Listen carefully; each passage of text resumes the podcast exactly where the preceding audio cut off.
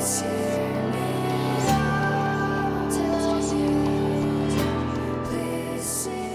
着技术的发展，我们的数据的产生还有存存储都达到了前所未有的高度。那么有那么这么多数据，我们如何从中去挖掘出有意思的发现？这个就需要统计学。阴和阳，在从我们古人的角度来说，阴和阳加起来就是一个太极图嘛。就是说，统计学和数据科学和 AI，它们是一种什么样的关系？非常担心十一月份又出现跟一六年一样的结果，是吧？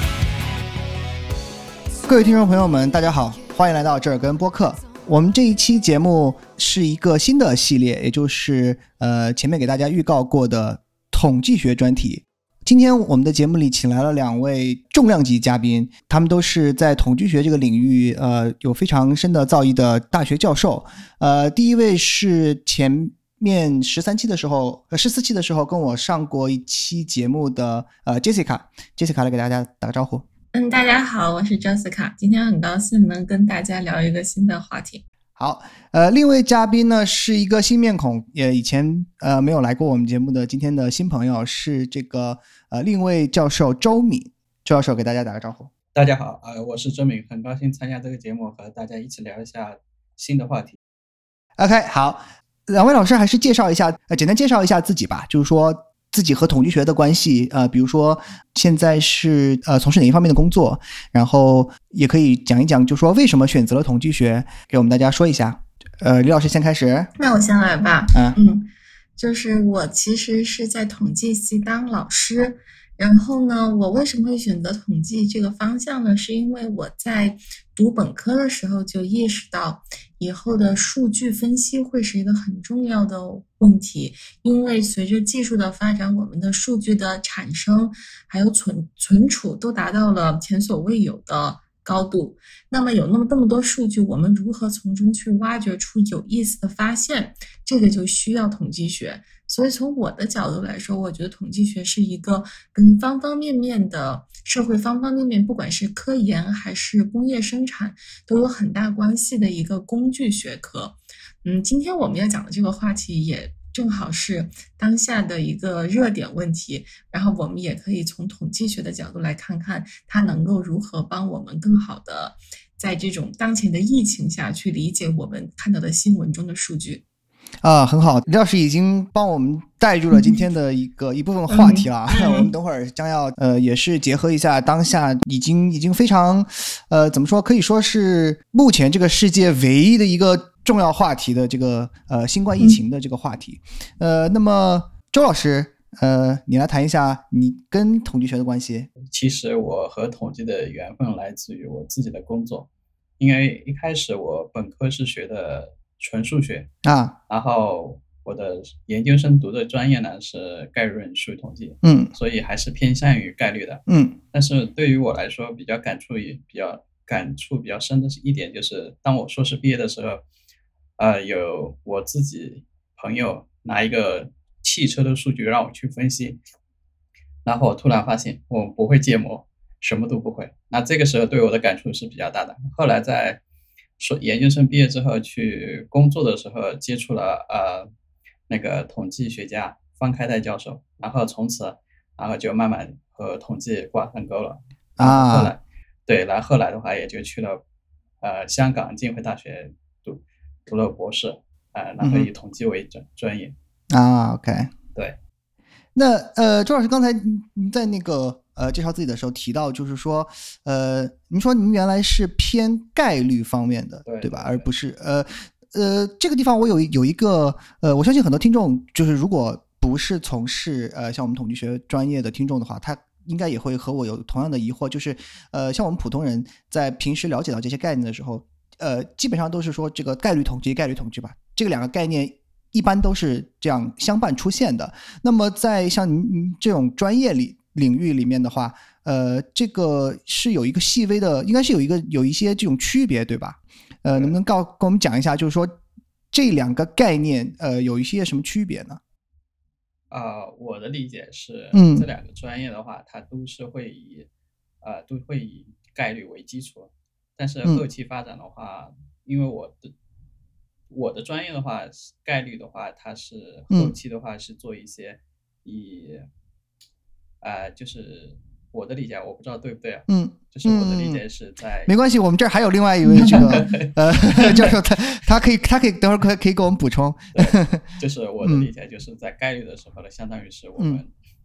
就是知道总体的情况，然后去做一些、嗯。呃理论的研究之类的。但是从统计的角度来说，可能我们是更多的是拿到的是数据，是样本，然后去推断推断一嗯些、呃已经存在的事实或者是之类的东西。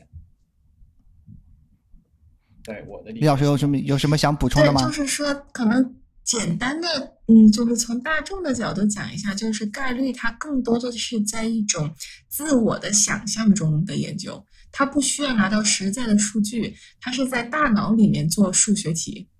然后统计的话，更偏理论一些。对对对，统计的话，你是从数据出发就是你有一个实在的数据集，对它进行分析。那么就是说，它可能会有很多你不想要的数据的噪音啊，就是有这些东西。嗯嗯嗯嗯，就可能说，你可以说一个是理想，一个是现实。然后统计学会去借用概率论里面的数学工具来帮助统计学分析数据。嗯嗯，对李老师说的啊对。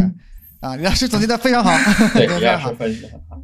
嗯，OK，好，那我们下面就进入正式进入今天的那个节目内容。首先，我想请问一下，呃，两位老师，就是说，为什么想要以呃播客这样的形式，呃，来讨论统计学呢？我觉得可能一个很大的动机是，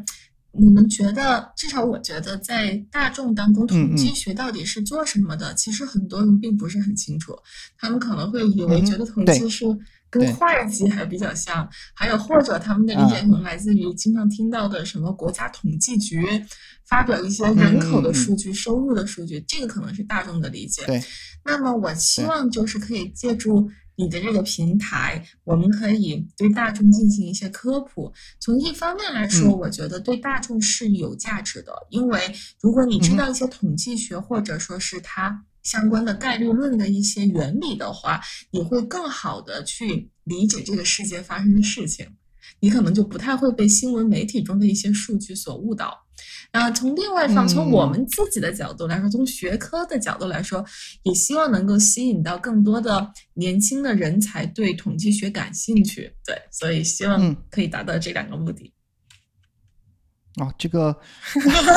李老师有非常这个非常怎么说呢？非常非常远大的理想，有非常非常崇高、非常崇高的理想啊！这个想着为我们祖国培育人才。呃，周老师，您的、呃、您的想法呢？呃，李老师已经总结的很好了，嗯。但是我我补充一点，就是为什么我们嗯。以那个播客的形式去去讲这个话题呢？其实对。我个人觉得，就是如果我们用文字的形式写出来的话，那可能就是呃大家要仔细去看，可能花很长时间。嗯。那么如果我们以播客的形式呢，可能就可以在随便在走路的时候，或者是在呃躺着休息的时候，或者躺在床上休息的时候，任何时间都可以通过这种形式去了解统计的知识，这样更方便大众去呃去理解这些话题。嗯嗯嗯嗯。呃，对，我觉得呃，就是这方面的话，因为我自己呃是做播客嘛，所以呃我的体会是，它作为一个科普，或者是说一些不一定需要那么深入的对一个科目的了解，我觉得播客是一个非常合适的情况，因为就像赵老师刚才您说的，它可以作为一个呃我们做其他事情的时候一个一个背景，对呃，我们一边做，比如说一边开车，一边健身，一边做其他事情的事的时候，可以一边听播客，然后有一些这样感性的了解。我并不需要做这种深入的研究，对吧？我因为我不是从嗯从事这个方面的，我并不一定要做非常深入的研究。但是呢，通过这样的听播客这样的呃形式，我可以对它有一些感性的认知认识。然后呃，就像李老师刚才说的，对吧？呃，可能在我呃生活中遇到呃相关的概念、相关的一些可能会比较模棱两可，或者是不是很清楚的时候，我通过听听听播客节目，呃，了解的这些知识，可能会对我去判别这些呃真真假假的信息会有一些帮助。我觉得这是一个非常有意义的事情。嗯，是的，是的，好，那为什么会想到来找的找来两位这个老师来做这个呃话题呢？是因其实是因为呃两位老师有一个公众号，呃他们在公众号里呢也发布一些呃这种统计学呃基础科普类的这个文章，然后我当时在这个呃公众号里就看到了这样一篇文章，是跟这个当下的新冠疫情有关的。一个一篇新闻，当当然现在已经是其实已经是旧闻了，因为这个 呃是二月份的一篇新闻，呃，但仍然我觉得当当下这个时机，这个疫情仍然还没有过去。国内现在已经得到了非常好的控制，但是我跟两位老师现在都是在美国这边，呃，我们美国这边这个现在呃不是不是太好说，是吧？大家都明白的，这个这个现在这个情况非常的严重。所以我觉得这个新闻还是一个非常呃有有关联的新闻。呃，他是说什么呢？他是说在二月份的时候，全国各地出现了呃非常多的这个核酸检测假阴性的这样一个情况。具体这个什么叫做假阴性，以及和它相关的这个统计学中的所谓真阴性、真阳性、假阴性和假阳性，呃这几个比较容易混淆的概念。两位老师能不能给我们呃理清楚一下？对，我觉得这个实际上是我们的第一篇文章想澄清的几个概念，因为这个难点在于，就是它有不同的说法来代表相同的东西。就是说，首先呢，我们管什么叫阳性，什么叫阴性，这个是需要先弄明白的。我们通常认为这个阳性和阴性代表的是一个事实，就是说一个人得了病就是阳性，没有得病是阴性。对。但是这个事实呢，我们是希望通过一个检测来去推断你得没得病，就是我们不是直接能拿到这个事实的，我们需要通过检测的数据。那么，所以我们拿到检测的数据之后，医生就会对在数据上取一个阈值。那么就是说，在这个阈值的一边就叫做。判就是检测的阳性，另外一边是检测的阴性。OK，那所以说这个真和假呢，实际上就是把医生的检查的结果去和那个真实的结果来进行对比。嗯嗯，对，所以说你可以这么去想，就是这个假阴性和假阳性，实际上是我们不能直接看到的，因为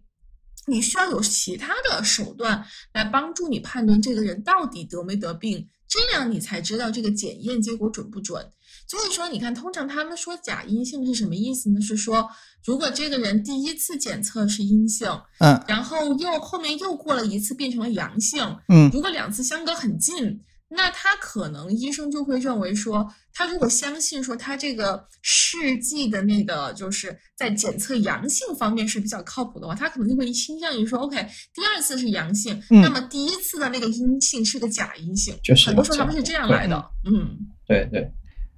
哎，那既然是这样的话，呃，就是我这是我的理解啊，有可能呃不准确，就是呃，像梁师刚才说的，呃。这是这个这个情况是由于两次时间上非常接近的检测，它的结果产生了冲突，对吧？对，第一次是阴性，第二次是阳性，你就肯定有一次错，有一次对，你是这么认为的？对对，那对那为什么我们把它称作为假阴性，而不是假阳性？对吧？假阳性，对，为什么是为什么是前一次是错的，而不是说后面一次是错的？这个其实就取决于那个发展做试剂的那个公司和使用的医生，他们是认为这个这个试剂在哪一边比较准，他们需要有这么一个知识。就是这个，实际上我们有后面那个文章里面其实有提到，就是说我们管这个一个叫敏感性，一个叫特异性。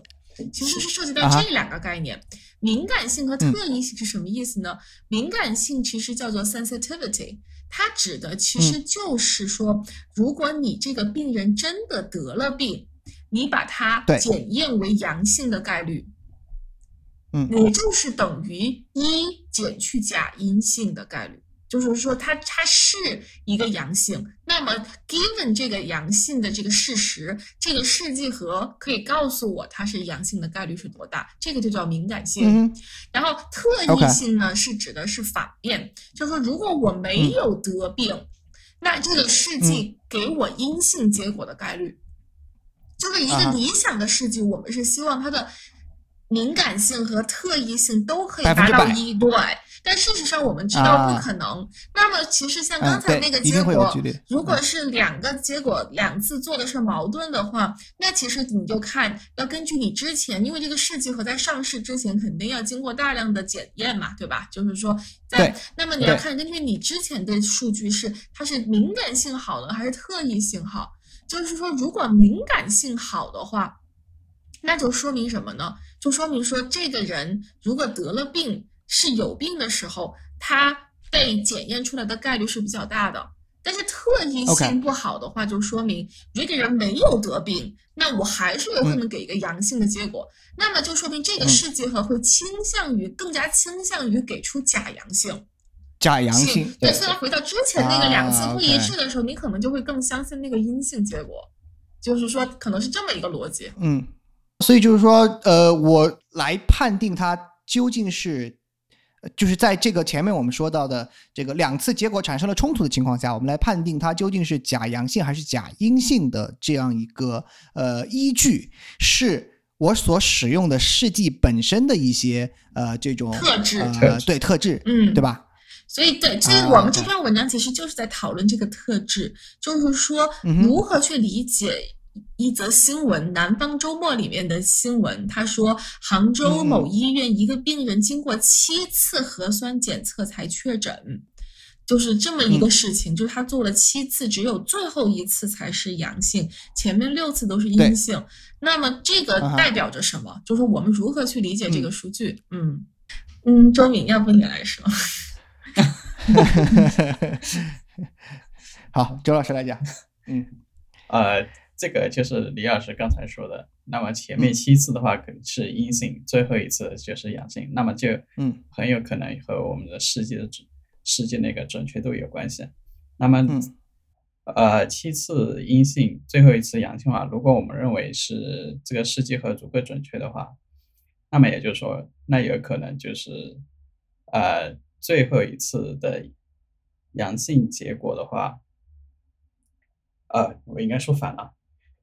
这个试剂其实试试剂的试剂盒的那个准确性，如果有可能就是说说明这个试剂盒的试剂盒的检测能力有可能不是很好，那也就是说有可能就是说前面七次都是阴性，后面一次阳性，那有可能本来这个人呢有两种可能性，一种呢也有可能这个人本来就是阴性，那如果这个人嗯真实是阴性的话，那最后一次测出是阳性，那这个的话就是假阳性。假阳性，嗯对，嗯那也就是这有可能呢，就是我们的试剂盒的检测能力有问题。那么第二个的话，如果我们的试剂检测盒没有问题的话，嗯那么也就换着换种角度来说，那这个人就可能是真的是阳性。嗯对那么前面七次七次为什么没有测出来？有可能会这个的话，检测的话，我们在下一篇文章中会提到，就是说其实事实上的检测它会受很多因素影响。嗯，对，对。也，就是说，并不一定是呃试剂本身会呃会有什么问题，就是检测的手法也会对这个呃阴性和阳性的结果造成影响，对吧？对对对，对的，就是它实际上是两个不同的概念，因为它的试剂盒会给你一个就是一个范围内的一个值。那么在你医嗯生做判断的时候，你实际上是要把一个范围内的值来找一个阈嗯。值，所以说你实际上是要把一个本身试剂盒给你的一个连续的一个一个测量结果，给它给二元化。因为在那个加了那个阈值之后，你就只会告诉这个病人你是阴性或者是阳性了。那你的阈值在哪里选？这个就是你在使用试剂盒的时候需要做的事情。对，嗯，哦，所以这个其实其实就是相当于我们在这个一个呃相当于像一个连续的光谱一样的对呃谱谱值这样一个呃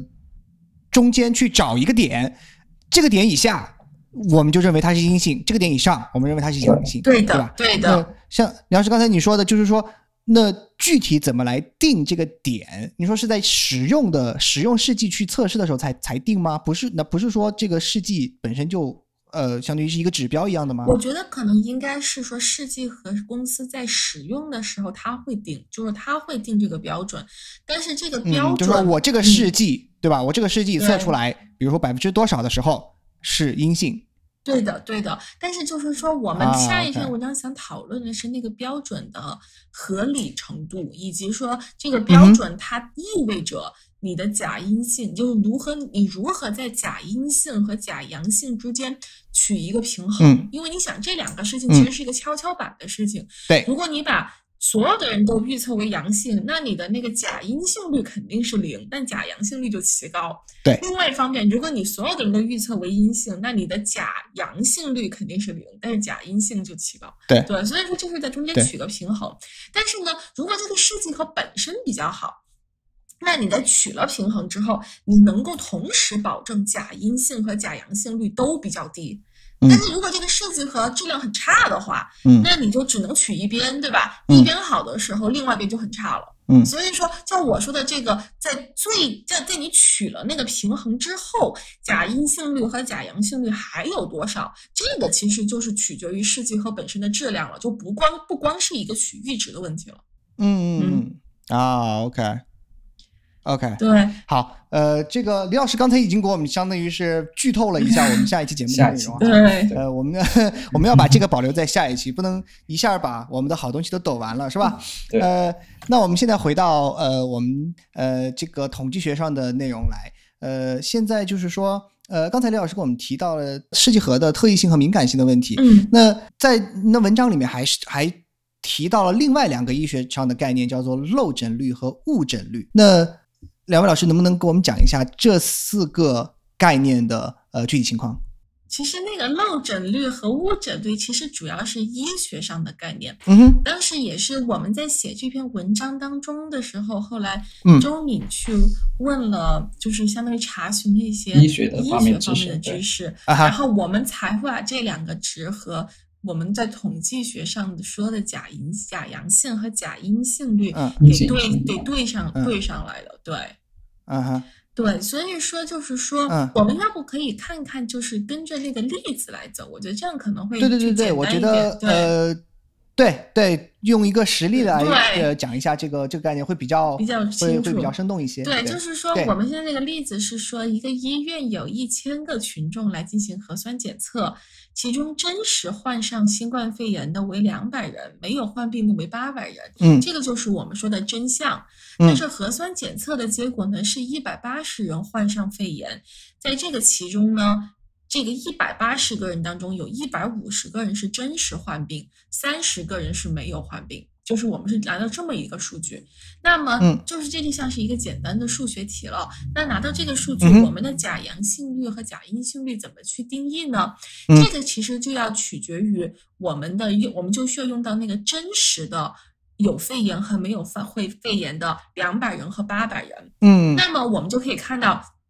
在这两百人当中，我们其实有五十人是没有被检测为阳性的。对，那么他们就是说是这些人就是假阴性率，所以我的假阴性率就应该用假阴性的人数除以真实的患病的人数，也就真阳性的人数，那就是五百五十五十除以两百，就达到百分之二十五。嗯二十，对，啊，然后呢，这个就是假阴性率。然后假阴性率呢，和它相关的有个概念叫做真阳性率，它们相加为一。也就是说，假阴性率和真阳性率的那个分母都是真正的阳性的总人数，OK，只是分子不同。分子的话，假阴性率的分子是说这真实阳性人数里面有多少人被检测为被阴判断错性了对，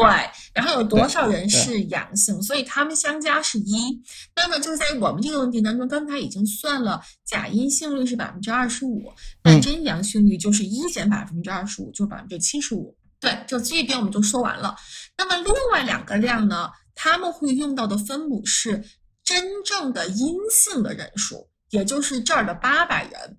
那么这八百人呢，我们也把它分为两类，一类是说它的检测结果也是阴性的，这样的话有七百七十个人。然后另外一类呢是它的检测结果是阳性的，是三十个人。OK，那现在我们就用这个七百七除以这个八百，它就叫真阴性率。啊然后用那个剩下的三十除以八百呢，就叫假阳性率。所以真阴性率和假阳性率相加也为一，就是我们现在已经拿到了四个度量。这两个值是对互补的，嗯对，我们拿到了四个度量，分为两组，一组的叫做假阳性率和真阴性率，对吧？嗯嗯就是刚才说的最后最后面这一组，他们的分母都是真阴性的总人数。就是说，真实情况下的阴性人数就跟检测无关。OK 嗯，然后另外一组呢叫做假阴性率和真阳性率，他们的分母呢都是真实情况下的患病的人数。对，也是跟检测无关的。对，好，然后呢，那现在就回来说，就是说这个漏诊率是什么呢？漏诊率其实医学上的漏诊率就是我们说的假阴性率，也就是说，在真正有病的人里面，啊被误判为阴性的比例。，OK，对，这个就是漏诊率。嗯那么误诊率呢，实际上是他们说的是假阳性率。嗯就是说，在真正没有病的人里面，被检测为阳性的那个比例。嗯对，所以说就是说，换换而言之，就是再总结一下，就是说漏诊率和误诊率这两个都是不好的东西，它们分别对应我们之前说的假阴性率和假阳性率。就漏诊就是假阴性，误诊就是假阳性。所以就是嗯说，实实际上这是呃，相当于是说统计学上的这四个概念，对，就是这个假阴、假阳、真阴、真阳，这是统计学上的概念。然后它在它对应于这个医学上的四个概念，分别是呃呃特异性、敏感性、误漏诊率和误诊率，对吧？对的，对的。我觉得大家如果这个可能概念，很多时候我们的一些学生都会弄混。嗯我觉得比较简单的一个理解方式是，你看到比如说说假阴性怎么去理解？假阴性它的意思是说检测结果是阴性，但是这个假呢，就代表着真实是它的相反的。那么就是说真实结果是阳性，那你就知道了，嗯真实是阳性，检测是阴性，那么就是真实嗯就去分母，然后检测去分子，嗯你就知道怎么算了。嗯，那与此同时，真阴性率怎么理解？就是说检测结果是阴性，真实的情况和检测结果一致，那真实结果也是阴性，那你就算就是说嗯。分子是真实的阴性，分母是检测的阴性。就是说你这么一算的话就可以了，但是这个需要说清楚的是说，这个分子它都指的是说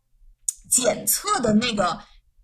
人和真实的那部分的交集，也就是说，比如说我说假阴性率的时候，我说的指的是什么呢？我指的是真实的阳性的那个分母里面的人有多少被检测为阴性，我没有考虑其他的那些阴性。对，就我觉得这个需要澄清一下。对。比如说，我限定好的真实的阴性哦八百个人，这八百个人里面我要嗯分成两类，检测为阴性，检测为阳性。然后真实的两百个阳性，检测为阴性，检测为阳性，检测为阳性。对明白。对，所以这样才能够嗯保证，就是说它的同一个分母的两个概率相加为一。我们中国人可能会是会会被这个就是中国的文字会影响，因为嗯假阴阴和阳，在从我们古人的角度来说，阴和阳加起来就是一个太极图嘛，所以有可能很多人就认为，就是可能假阴和真阴加起来就是一，但其实不是这样的。啊，OK。所以阴和阳实际上是一个翻译的问题，对吧？它其实代表的是两种不同的概念，并不一定数字上有有什么关联，对吧？对，对，我觉得如果你要关联，你要从真实的角度去关联，就是说我说的对真和假呃真的假的，不要从测量的角度嗯去关联。对对，对 OK，不过从测量的角度，我们其实还有一些其他的值，但是可能在这儿就不用说了，因为就是说，比如说我们这样对，我们就不用对，就就就还有一个做法是说，你把测量的阳性当做分母，嗯，嗯然后你看在测量为阳性的里面有多少是真实的阳性，还可以有这样的测量值。所以说，其实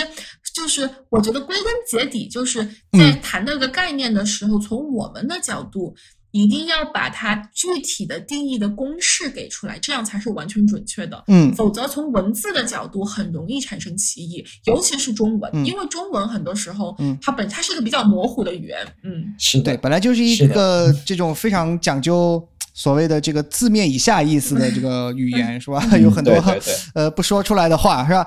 但是这个地方，我我的我的想法是，我觉得两位老师的这个这个说法非常正确，就是我们在谈到这些数据啊，还有这些描述的时候，应该是以数字为准，以以非常以精确的这个公式为准。但是我觉得对我们普通大众来说的话，要让我们去呃理解这些数字、理解这些公式的话，还是有一些难度的。那我是觉得，就像比如说我们现在有有了这么多数据，对吧？百分之七十五、百分之十五、百分之呃九十六点二五、三点七五，我们有了这些数据，但是这些数据意味着什么呢？就是说，比如说它的这一趟的这个核酸检测里面出现了这样一个百分之二十五的假阴性率，出现了一个百呃三点七百分之三点七五的假阳性率，它代表什么意思呢？就是说，我是知道了这个这个二十五和三点七五，我要如何来理解这个数字，而不是仅仅知道这个数字。就是它这个数字描述了这个是。这个这个核酸检测，或者说这个试剂的一些什么特性呢？就是它是好是坏，就是我们应不应该继续用它，或者是有没有一些这样感性上的这样一种认识？嗯，其实肯定感性上就是说假阴性率和假阳性率都要越低越好，嗯，对吧？这肯定是感性上的认识。对。那比如说我看到一个假阴性率有百分之二十五，嗯，我就会觉得说这个试剂的假阴性率太高了，嗯哼。然后从其实其实你刚才说的那个问题是一个非常好的问题，就是说这四个数字它都是一个群体上的数字，嗯哼，它是说在大人群当中经过多次反复的使用，我们对于这个试剂盒的一个整体表现的描述。但是呢，其实具体到个人，比如说我去做了一个检测，嗯，我拿到一个阴性的结果，我应该怎么去理解这个结果？这个可能对个人是更重要的。对。对对吧？所以说这个其实你就引出来以后，我们可以可以聊的一个话题就是 贝叶斯，就是贝叶斯概率。因为其实这个贝叶斯概率就是在回答这个问题，就是它会把那个条件概率的条件和事件给反过来。就是说我们现在说的假阴性率，比如说它实际上是一个条件概率，在概率学上，它条件概率的意思就是它的条件是说真实为阳性。事件呢？事件的话是说检测为阴性，因为我们为什么说这个概率呢？是因为检测这个事情它是具有随机性的，也就是说这个检测试剂盒它是不准的，对吧？它可能有一定的概率会把一个阳性的人检测为阴性，然后以另外的一半一剩下的概率把它检测为阳性，它是一个随机事件，就检测为阴性是随机事件，但是你的条件那部分说这个人是。阳性，它是一个非随机的，所以说在我们这个计算里面，假阴性率是一个条件概率，就是说基于这个人非这个人是阳性，检测试剂盒把它汇报为阴性的条件概率。好，嗯，那么如果说我们同时还有另外的两个数字。其实一个数字就够了，就是说人群中真实的阳性的人的比例，这有一个概率。嗯，那么真实的阴性呢，就是一减这个概率，对吧？我们拿到这个概率之后呢，有一个叫做贝叶斯定理，它给了一个公式，用那个公式，我们就可以很神奇的把之前我说的假阴性率那个条件概率的条件和事件给反过来。我可以拿到一个什么呢？我可以拿到一个基于我的检测结果是阴性这个条件，那么我事实上是患病的阳性的概率。那么这个概率对我来说就是更加相关的，因为它就代表说是我拿到了这个检测结果，我如何去理解，嗯嗯如何去判断我到底得没得病？嗯，对，嗯，对。就是说，要计算这个数字，就需要我们刚才提到的四个数字：假阳性、假阴性、真阳性、真阴性，以及我说的另外那个数字，就是说关于人群中的真阳真正的患病的比例。嗯嗯，对，所以我们才能做这个计算。嗯，对，我觉得其实不仅是对我们个人，对于比如说国家的一些统计和它的这种信息整理方面的来说的话，您刚才说的那一个。在人整个人群中有多大的几率？比如说我一千万人，或者是呃这个一个城市的人，比如说三千万人的一个城市里面有多大的阳性的这个几率？我觉得这个才应该是一个更重要的这样一个数字，对吧？对，对的，对的。相比于我们前面说的那几个，对，没错，没错。因为刚才我们说的那四个数字是跟检测试剂盒有关的，嗯，而我说的人群中的真实患病的比例，这个跟检测试剂盒是无关的，嗯嗯，它就是一个。事实独立的，嗯，哎，那这样我问一个题外话，那那这个数据的话，呃，一般来说用什么方式能得到呢？像像比如说我们前面的这个这这几个数据，就是说是以比如说你检测了多少人，然后检测的结果是多少，对吧？这样这个我们可以在医院去拿到的，这样可以算出来这个数据。那呃，我们前面说的这个人群中它的这个几率的话，又应该如何得到呢？嗯，这个是个非常好的问题。其实我们刚才讲的这个都是理想场景 OK 就是说，假设我们开了上帝视角，啊哈，对，知道人群中我们已经提前预知了。对啊对对对对，事实上这些结果是都是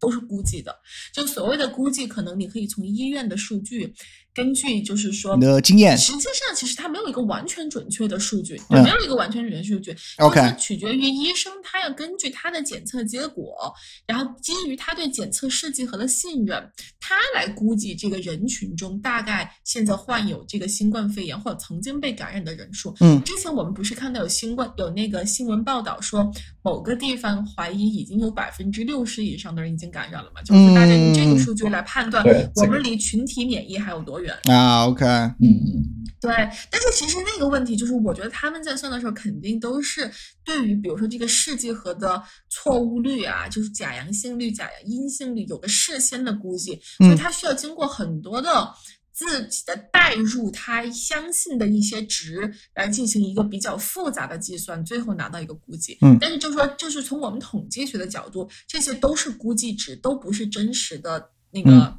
上帝视角的那个值。啊，嗯。对对对，我觉得像这种呃，真实生活中我应用到科学上、应用到医学上的这一些呃所谓的这种统计、统计的模型啊，还有这些数据，肯定都不像，不可能是像我们刚才我们在这里讲的那个例子那样啊，一呃一千人里面有有八百人、两百人那么那么精确和那么对对呃那么对。对对呃那么简，我们是一个非常非常简化的这样一个例子，目的只是为了呃给听众们讲一讲一下演演示一下，就是说我们这个数据是怎么得来的。对，理解这些概念。对，对，那我们前面把这四个基础的统计学上的概念，呃，就是和和我们这个现在的这个新冠疫情有关联的这四个概念讨论了一下，并且联系了一下它在医学上的应用。那我觉得 就是这样一个简单的，像我们刚才说的这个那样一个简单例子，在那样一个简单例子里面的这样一个计算，都已经让我有有有点晕了。可能是我觉得，我觉得是因为我们口头说的问题。我觉得如果看到那个文字和那个嗯数字会好很多。其实，嗯，对对对，嗯其实只需要高中数学知识就可以完全去理解这个东西。我觉得给我的理解是说，它的就是前统计学里面的这一些计算，它它不是它的难度非常低，但是感觉是这个特别容易，就是说特别容易搅。对，是对对对，概念特别容易对搅，对而且而且特别麻烦，这个这个减那个，那个减那个，这个和它相关，然后然后另外一个又和它相关，这样子的。那我觉得我们是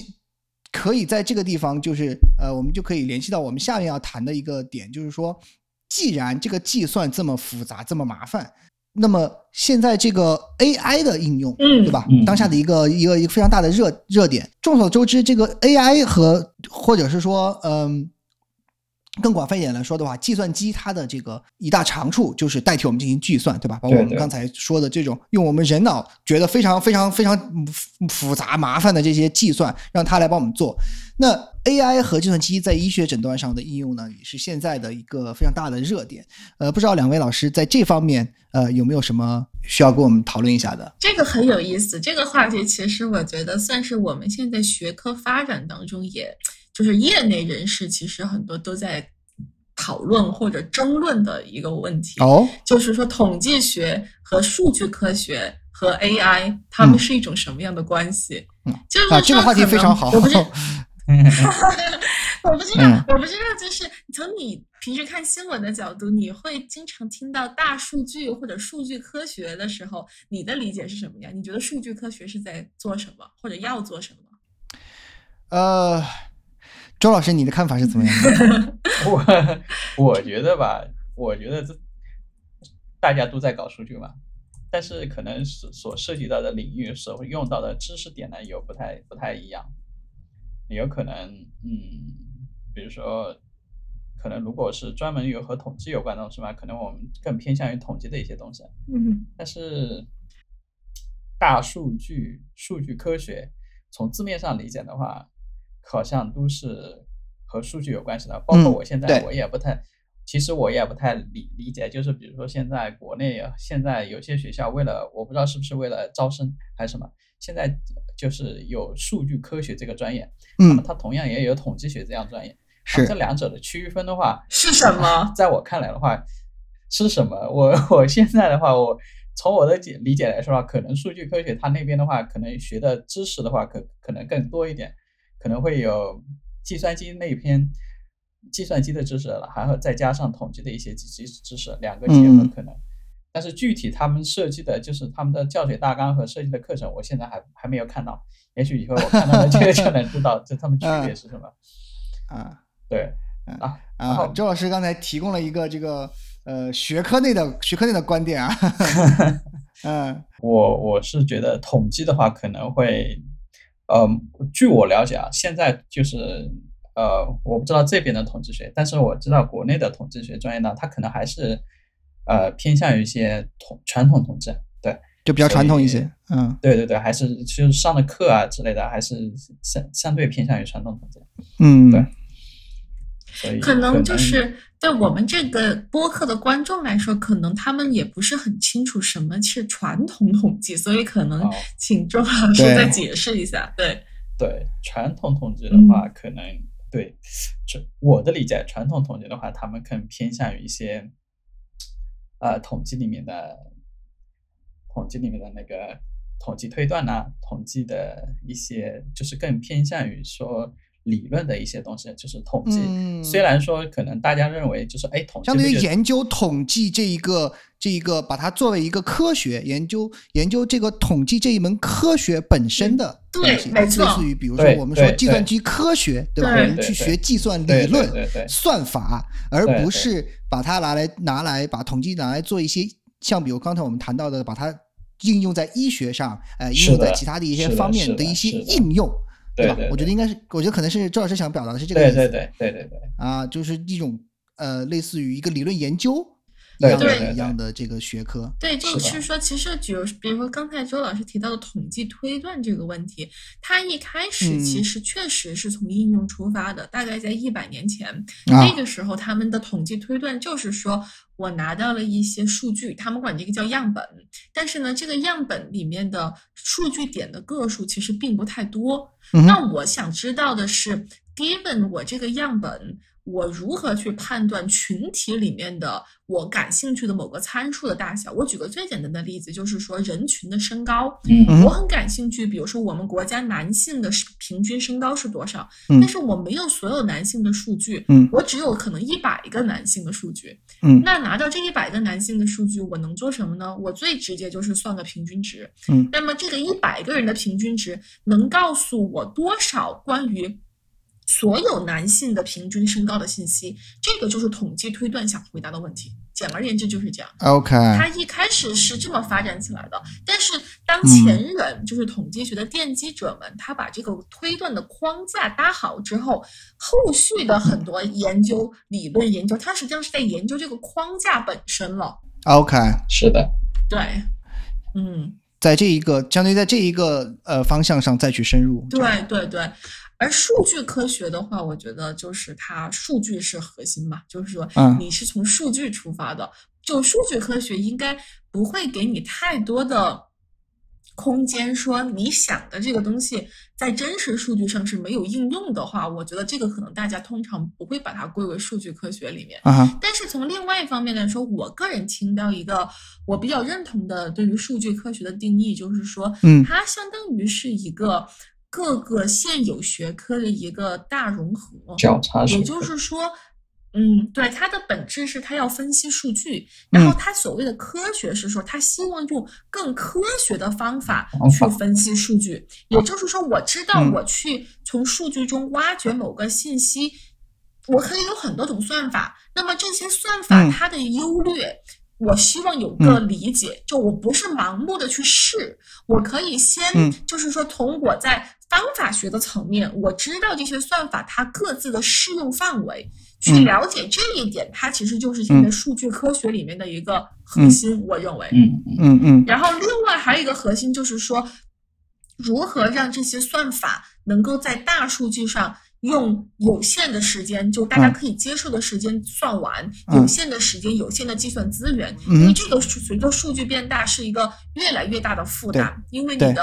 嗯，对，所以我觉得这些就是数据科学内容。但是你可以想象，回答这些问题，它需要的能力好像就不是一个单一学科，它可能用统计的工具，有可能用数学的工具有可能会用计算机的工具，计算机的工具，然后甚至甚至于就是你最后判断这个算法适不适用于这套数据，你还需要就是那一套数据所属领域的本身的专业知识，专业知识比如说是社会科学的数据生物科学的数据，嗯因为否则你没有专业知识，你都不能理解那个数据是什么意思，无法判断，对对，是的无法是的判断，嗯无法判断。所以那就是说，数据科学其实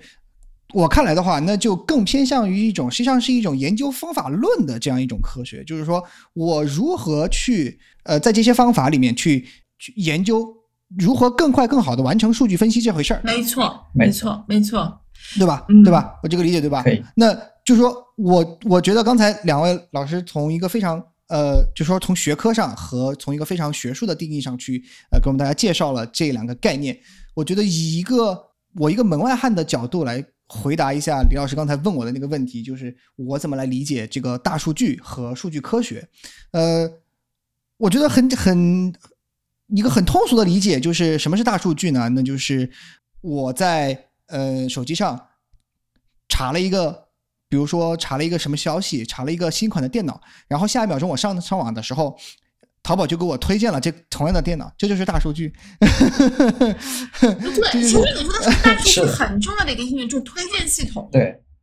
为什么我觉得现在大数据和所谓的数据科学这么火，就是因为它在互联网应用上的，相当于是可以为商家带来非常大的呃利益。是的，所以才会有这么多人，才会这么火爆，才会有这么多人去开发这个这个大数据和它和它相关的这种研究研究和它相关的这个数据科学。嗯，这是我一个普通人，一个商业有大有着巨大的商业利益，没错，没错，对没错就像就像 AI 巨大商业利益的嗯这样一个追求。对，对，然后就刚才提到 AI 嘛，其实 AI 和数据科学还有一点点不同，就是说，嗯。如果我们去追溯一下 AI 的历史，它可能其实这个概念是在上个世纪二战时期，就四五十年代那个时候就已经开始有了。但是 AI 的终极目标，它实际上是希望机器能像人一样思考，嗯，所以它叫人工智能嘛。对对就智能是我们人特有的作为一个物种，对是的他，希望机器能像人一样思考，那怎么能上机器，能不能让机器像人一样思考？其实有很多条路。比嗯如说，曾经的 AI 的想法是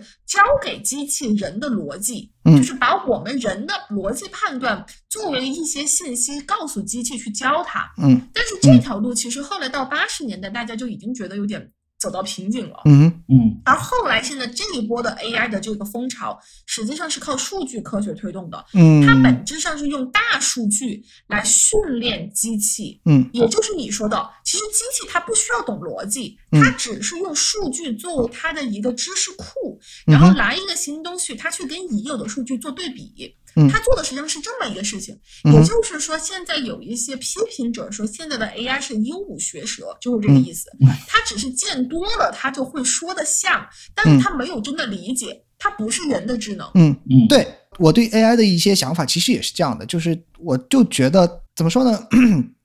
像很多方面，像比如说以前前段时间那么火的那个 AlphaGo，对吧？对对呃，对就是下围棋的那个那个人工智能，嗯，它的那个它的那个相当于是棋力，对吧？对它的嗯，我们当时说的它这个棋棋力其实已经超过了我们现在所有的人类棋手了。它已经击败了我们这个人类里面最优秀的棋手。那么就是说，从棋单纯从棋力上来判断的话，他已经超过了我们，已经可以说已经超过人类了。是，那但是，所以我就我就在网上看到有人提出这样一个说法，就是说，围棋这个这个作为一个从古代中国起源的这样一个非常有有非常悠久历史的这样一个一种运动，它所蕴含的这个内涵，并不仅仅是一个体，并并不仅仅是一项体育运动，并不是说一个单纯的比赛，我跟你竞争，然后我把你赢了就好了，还有很多这种，比如说你一个棋局的。呃，这样一个整体的美感，还有比如说你下了这一步棋，呃，就像我们经常有时候，比如说看那个围棋比赛啊，有什么所谓的神之一手，对吧？就说对这个对这一步走的非常的精妙，非常的就是，如果你是一个旁观者，你去看这样的，或者说你你对围棋有一定的研究，有一定的了解，你去看这样一个棋局，你会从中得到这种美感，你会得到一些输赢之外的这样一些愉悦的体验。对对，但但是如果是 AI 来做这个事情的话，就是 AlphaGo 它，我觉得至少在我至少在目前我们的理解里面，他是没有办法体会到这些东西的，他只是对他只是去运算，就是说我在当下这个时刻对走这样一步棋，我的胜率那个百分比的数字会是最高的。是的，他体会不到任何其他的东西，不会是说什么啊，我这一步走的非常好看，或者说我这一个呃这这一步这个下出去，哎、非常这个这个形式非常精妙，不会有这种东西，对对吧？对，是这样一个情况没错。他的目标就是赢。对的对，的是这样一个没错情况。这个你说的很对，这个也是就是现在 AI 的靠数据科学来驱动的 AI，就是说它实际上是用嗯一个固定好的目标，然后它把这个去达到这个目标呢，把它变换为就是所谓的这种专用专用 AI，对吧？对对对然后把它变换为一个数学里面的优化的问题，就它变换变成一个数学里面的函数然后去找那个函数的最小值。嗯哼，所以它是这么在做，实际上都是这么在做。但是就像你说的这样，其实真正的智能，它可能不一定有那么明确的一个目标。对对嗯对，所以我就是在网上我也看到，就是说，呃，相当于是两派嘛，嗯最最主要的对于 AI 的观点，一个是两派嘛，一个就是说，呃，AI 现在已经非常强大了，对吧？呃，有可能，呃，所以我们大家？要非常警惕，对对对，非常警惕，它是不是要推翻我们人类这个这个这个称王称霸了，是吧？然后，然后另外一方面，呃，用来反驳这样的观点，最主要的就是刚才李老师提到的，就是说现在的 AI 它虽然它很强大，但是呢，它是就是说在一个专用的，它是一个它是一个专用 AI，在一个提前定义好的、非常精确的定义的这个目标的范围内，它完成的非常好。是的，但是到目前为止还没有一个所谓的通用 AI，就是说在像像我们人类一样，就是说像人类的智能一样，在一个呃不需要那么定义的定义的那么精确的，然后一个非常模糊的范围内，都能有一个呃这一定水平的这样一个所谓的智商的呃这个定义。情情感情感嘛。对对对，这样这样这样这样的一种智能还不存在这样一种智能，所以所以人类不用担心。对，我觉得说回跟统计的关系的话，其实我觉得就是对我们扯得有点远啊对，我们这个话题扯得远，我们现在把这个我们我们现在把这个话题扯回来，我们回来，我们还是继续来说一下，就是呃 AI 和统计科学的这样一个对呃关系就。是我们其实一开始就是周敏在介绍他之前的研究，就是概率和统计的区别的时候，其实我们大概的涉及到了什么是统计学。嗯哼，就统计学，传统的统计学就是我说的，他们一开始是想从样本去推断群体，这个是统计学最核心的一个想法。就是说，我认为我的样本只是群体的一小部分，非常小的一部分，但是我希望我从样本中下的结论，可以在群体上以一定的概率成立。嗯哼，或者说，如果说我的样本太小，我知道我其实没有办法去说太多关于群体的事情的时候，我也希望知道嗯这个程度。就统计学可以告诉你一个程度，你在多大的概率上，你可以相信你从样本中得到的结论。那么，嗯，统计学的这个性质，其实它在嗯数据量不够的时候，就是样本比较少的时候是非常关键的。比如说像现在的嗯临床、临床实验，对吧？临床实验，比如新冠这个药物，我们能招募来的临床实验的病人就只有那么多，但是你希望从那么多的病人判断这个药有没有效，那这个就需要统计学。那么对于 AI 当中，AI 有什么东西用到统计学呢？恰好你可以觉得 AI 是大数据，对，那如果有了大数据，貌似我好像就是计算就完了，我不需要做什么推断，这也是很多计算机的人认为的想法。但是从另外一方面嗯来说呢，其实它还是需要的，就是说，因为这个大数据它虽然大，但是它不一定是一个，嗯，一个具有代表性。群代表性代表群体的一个样本，它可能是偏嗯。好某一类人，就比如说像现在很火的一个关于这个公平性，就是机器学习公平性的问题，就提到啊说，因为很多训练集都是白人的数据，那么你这个结论对于黑人其实就不太适用。或者像之前的二零一六年大选，那个时候我们虽然说民调的人数其实很多，但是最后的民调都错误的判断了结果，原因也是因为它的那个样本其实不具有代表性。对，然后像这些概念其实都是统计学里面的概念了。然后，这这也让我非常担心现在的结果。现在的民调 也跟也告诉我们，呃，这个。非常担心十一月份又出现跟一六年一样的结果。因为有的时候，其实你知道，人的数据是最难的，因为你没有办法去保证你受访的人群，就被你采访的人，他会告诉你真实的想法。没错，我觉得这个也是从我个人的角度来说，我觉得其实做社科类、社科类的研究比自然科学其实要难很多。我一直这么认为。嗯，对，因为因为你无法保证，就像你说的，你无法保证你拿到的东西是真的。就像比如说你你你你你做数学对吧？一就是一，对，你呃，但是你你对，但是你说你说，比如说我上门去采访你，呃，你要给了我一个是的答案，但是你怎么知道这个人心里想的就是是呢？是。他有可能，他就就就就是不说实话呢，对吧？对，问卷调查这个问题，就像问卷调查一样，存在这个。是的，就存在这个问题就很复杂了。但是，好，还有另外一方面呢，就是说 AI 会用到的，或者机器学习这个学科，因为现在机器学习其实成为了现在这种基于数据做 AI 的一个核心嘛，就是机器学习做预测。对对，基本上是眼下唯一的这种研发 AI 的方法。对，然后就是机器学习，其实它也经历了一个就是。发展的过程，就是说，他们曾经跟统计学也没有什么关系，它更多是一个确定性的算法，就是说，你给我一个数据，我就给你一个算法，那么你给我一个新的数据点，我的算法就可以给你一个预测。基本上就是一个确定性的关系，输入输出。但是后来他们在八九十年代，他们从统计学里面学了一个最重要的东西，就是概率论的工具，也就是周明以前研究的。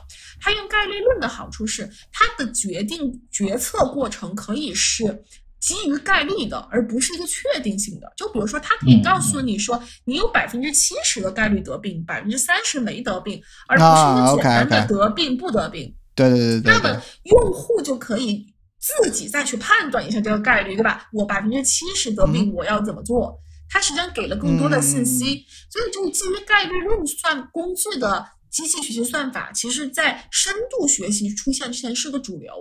但是呢，就是说现在深度学习呢，它其实又有点回到了之前的那个算法的层面，就是说它。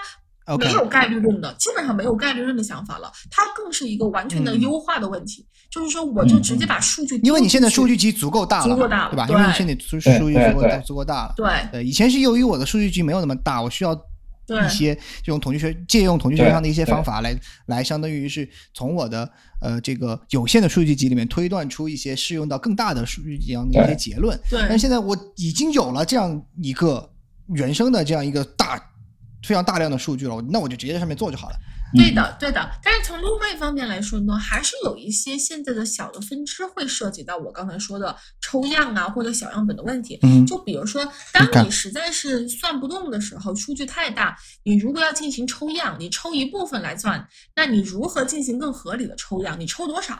你把数据分成几批？就这些是现在比较火的分布式计算的问题。但是里面其实也涉及到一些统计学的问题。就是说，其实统计学的那种思考方式，就是说考虑到数据的随机性，然后考虑到随机性之后，用一个样本来推断群体，这个思考方式，其实我觉得在我们的生活中是。非常常见的，不仅是学术界，包括就是我们平时做判断。我觉得我们人类其实很容易做一个以偏概全的事情。我觉得在我们小时候，我们多多少少都做过，就是基于自己周围的几个例子就下了一个确定性的判断。但是如果你从统计学的思考，那你的判断其实就没有那么可信。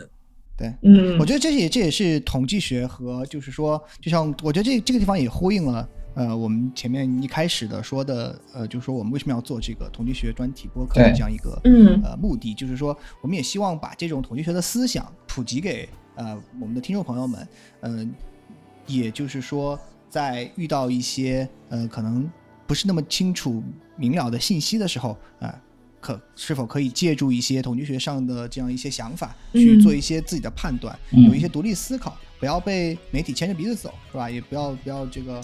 嗯一看听风就是雨啊看到百分之十五的假阴性就觉得这个不行了是吧？对对对对没错没错没错没错。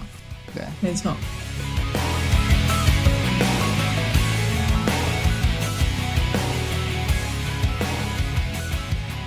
ok 好呃我们今天也聊了很多了。两位老师还有什么想说的吗？我觉得我们可以等到下一期再说不要一期把大家的耐心都用光了。啊，好对，时间 好，没问题啊，我们这个还是要有所保留，嗯是吧？呃不能是的是的一次一次就把家底都交光了。OK，好，那我们今天的主要内容就是这样。呃，我们今天的内容在呃，像我前面说的，呃，是基于两位老师的公众号的呃第一篇文章，所以呃，如果各位听众想要了解更详细的内容和一些呃和这种呃，如果你想要更深入的了解呃我们今天讨论的内容呢，可以去呃两位老师的公众号里面呃阅读相关的文章。呃，两位老师的公众号，您在这里说一下吗？叫统计之家，统计之家，对，那统计就是呃中文的四个字统计之家，对吧统计？之家，对，然后英文的那个中名，你可以再说一下。英文名字公众号是 Home of State Statistics，嗯，这是中文的翻译。中文是中文的翻译，但是有、啊，OK，好，对，那呃，我这里再给再给各位听众复述一下，呃，两位老师的公众号是呃中文的四个字“统计之家”，呃，搜索搜索中文的“统计之家”就可以找到，或者呃英文的呃 “Home of Statistics”。周老师，你要不给大家拼写一下？好拼写一下 ，H O M E O F S T A T I S T I C S，好 Home of 这个比较这是一个比较长的名字，大家不要拼错了啊。OK，好，那如果各位听众在呃看了文章以后，有一些呃或者听了我们的节目之后，有一些呃更进一步的想法，想要和两位老师讨论的话，呃，不知道两位老师有没有什么可以公开的联系方式呢？呃，我们在文章上面有联系方式，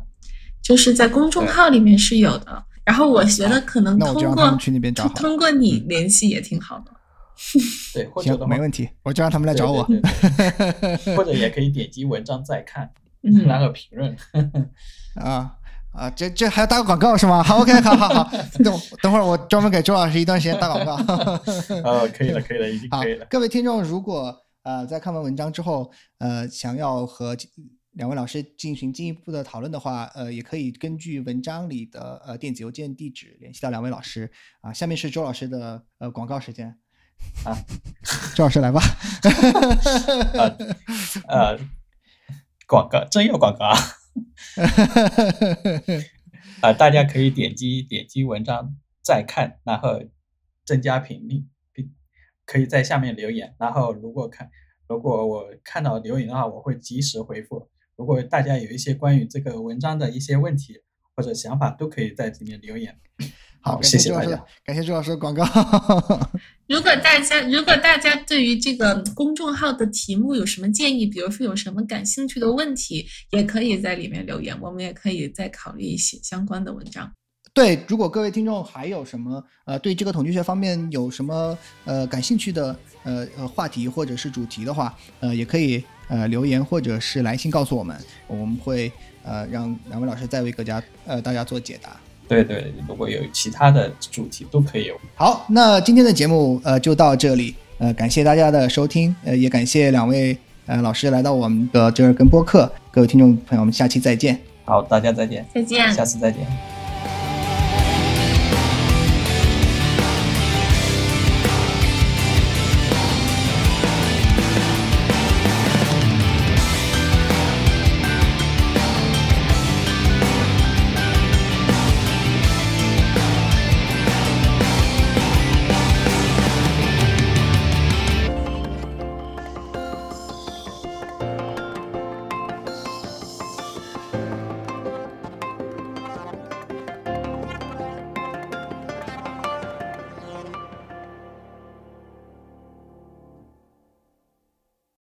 本节目由折耳根播客为您呈现。这是一档较为走心的陪伴型播客，耳是偶尔的耳，不是耳朵的耳。我们不传道，不授业，不解惑，不限主题，没有重点，一切切皆可聊皆可聊。我们的愿望是成为你生活的背景音。欢迎在微博和 Twitter 关注我们，留言提出意见、建议和反馈，微博和 Twitter 的用户名都是折耳根播客。也可以直接给我们发送电子邮件，我们的邮件地址是 hi at 折耳根 dot club。也就是 h i at z h e e r g e n dot c l u b。我们的节目目前已经在 Apple Podcast、Spotify 同步上线，欢迎大家订阅收听。推荐使用通用播客客户端订阅我们的节目，这是最快接收到我们节目更新的方式。如果大家喜欢我们的节目，不妨在以上的各大音频平台上为我们打分，留下几句简短的评论，并分享给你们的朋友们。让我们也成为他们生活的背景音。这里是折耳根播客，折耳根播客，我们下期再见。